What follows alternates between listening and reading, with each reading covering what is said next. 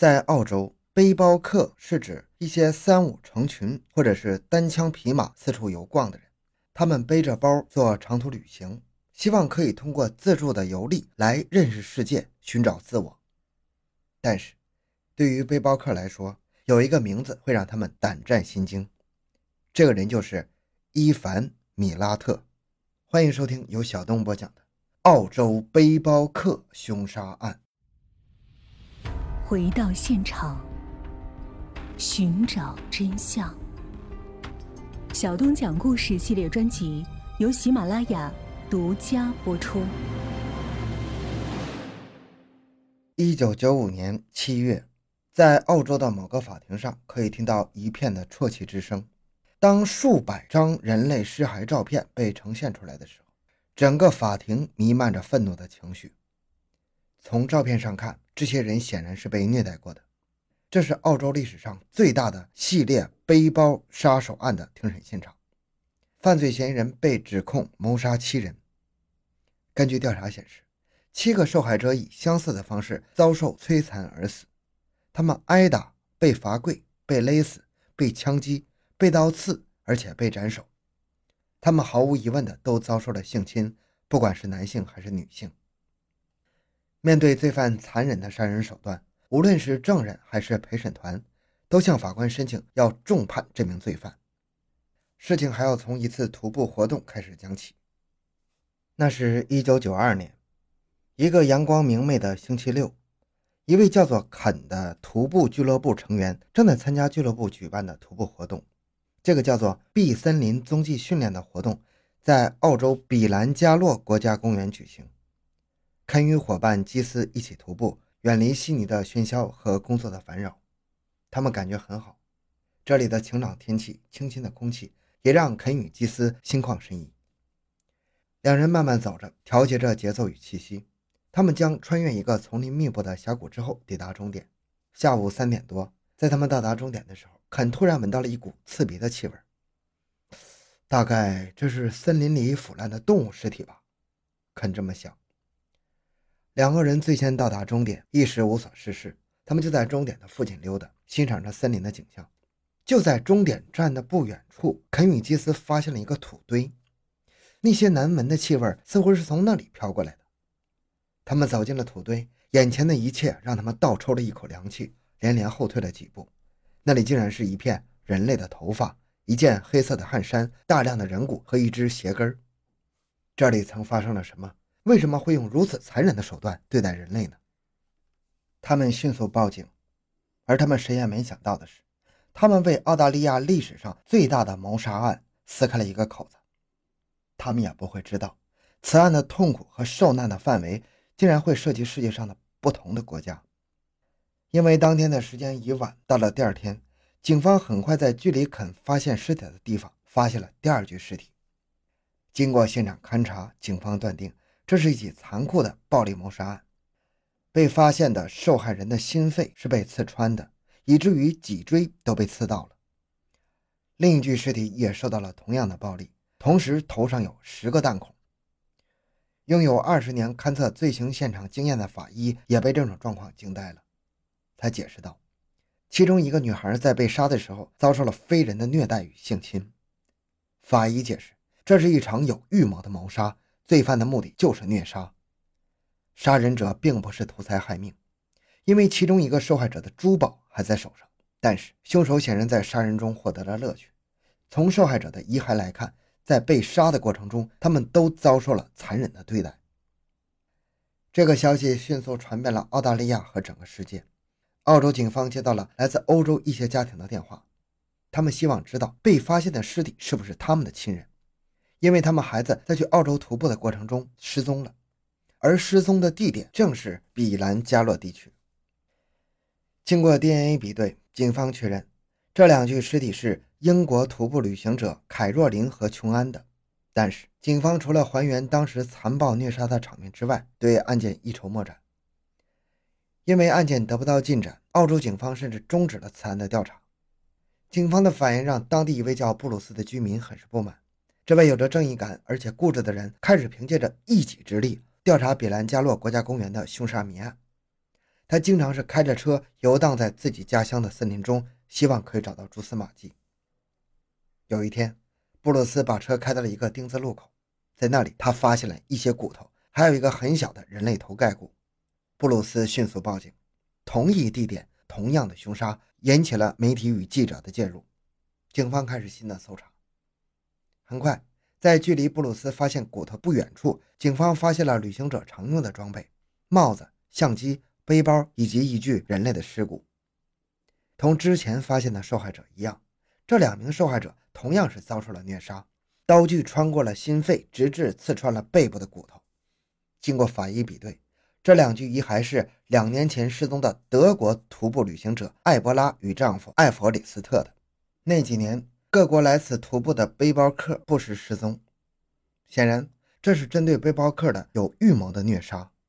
鲜活的生命已经死去，而凶手还在逍遥法外，于情于理都无法告慰亡灵。警方迅速召集警力，成立了背包杀手特别工作小组，带上了警犬，对比兰加洛及附近森林区进行地毯式搜查。很快，警方在搜寻中有了新的发现：一双粉红色的女人袜子、牛仔裤和蓝黄相间的衣物进入了人们的视线。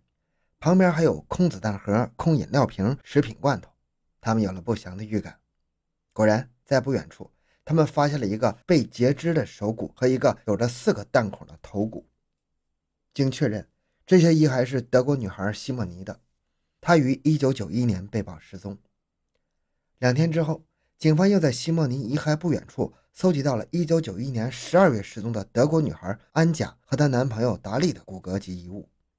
与之前的受害者一样，他们是被刺穿了胸部与背部骨头，受害时也可能跪着。凶手可以说是一位变态的虐待狂。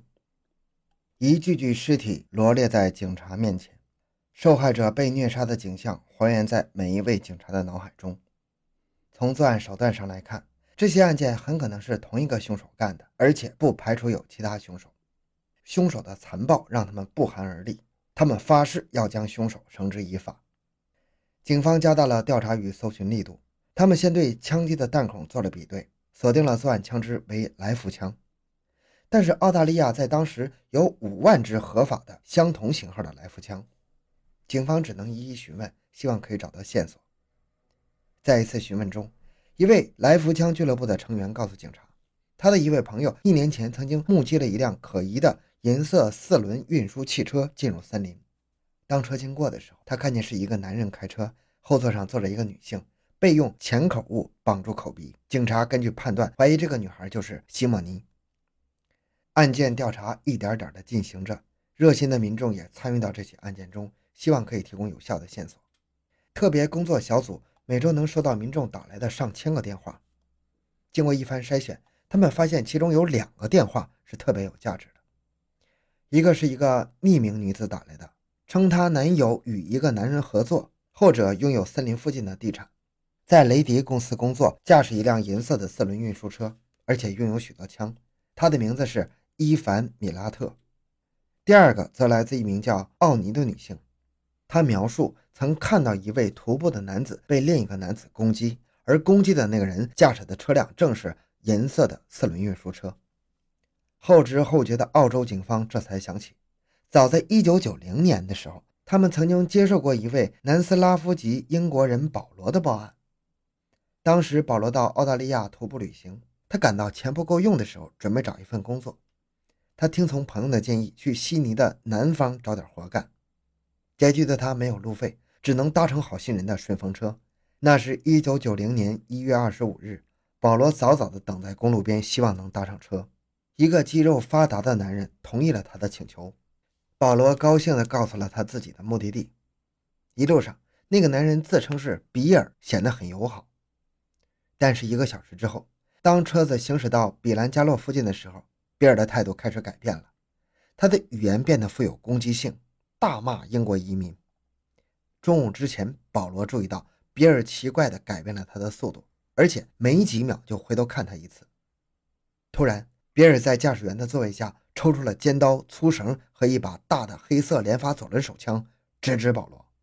保罗吓坏了，他怎么也想不到，刚刚还友好的人怎么突然变得如此暴力呢？面对着尖刀与手枪，他不顾一切地跳了车。恰好一辆货车经过，保罗紧急求援。女驾驶员奥尼刹车，让他上车，并驱车以最快的速度驶达附近的警局报了案。让保罗后怕的是，他是唯一一位背包客凶杀案的幸存者。案件一点点明朗，警方到伊凡·米拉特的公司去了解情况。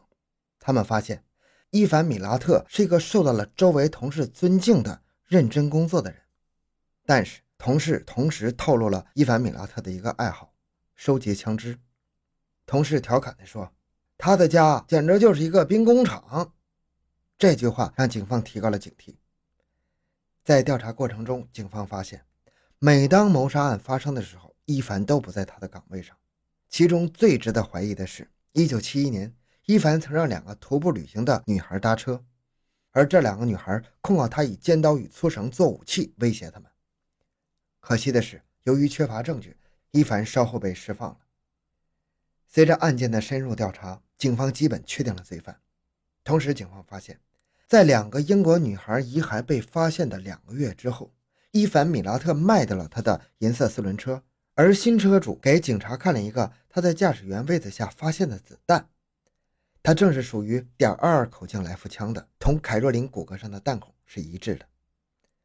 最后的确认是澳洲警方请保罗到悉尼帮助辨认嫌疑犯的影像。再三的看过了十三幅图像之后，保罗果断的说：“那是他四号，你确定吗？”“是的，我确定是四号。那天简直就是一场噩梦，我永远都忘不了那个恶魔的脸。”而四号就是伊凡·米拉特。而伊凡·米拉特的哥哥的证词更是为案件提供了有力的佐证。据他的哥哥说，1944年出生的伊凡·米拉特从小就备受宠爱。他在父母的溺爱下成长，但是有爱的生长环境并没使他成为一个温暖的人。相反，他生性残忍，在年少的时候他就喜欢用刀虐待小狗小猫。有一次，他的哥哥目睹了他的行凶过程，他用食物把一只小猫引诱到后院，他抓住了猫，掏出了事先准备好的刀，准确而又凶狠地刺向了小猫的心肺位置。随着猫的惨叫，米拉特似乎越来越兴奋。他并没有惊慌失措，反而是用刀戳刺着已经奄奄一息的小猫。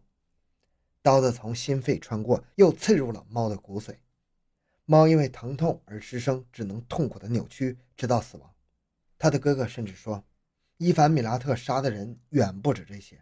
他怀疑伊凡·米拉特至少杀了二十八个人。警方认为，他们有充分的证据以袭击保罗的罪名拘捕伊凡。在伊凡·米拉特被捕之后。警方在他的房内发现了更多的犯罪证据：一张明信片，新西兰朋友写给他的，称他为比尔；卧室中被查出的几颗点二二口径的来福枪子弹；一个衣橱中发现了睡袋，稍后被确认为属于凯若琳的相片；散弹、猎枪、刀子、石弓、弯的骑兵刀剑以及难以置信的军火。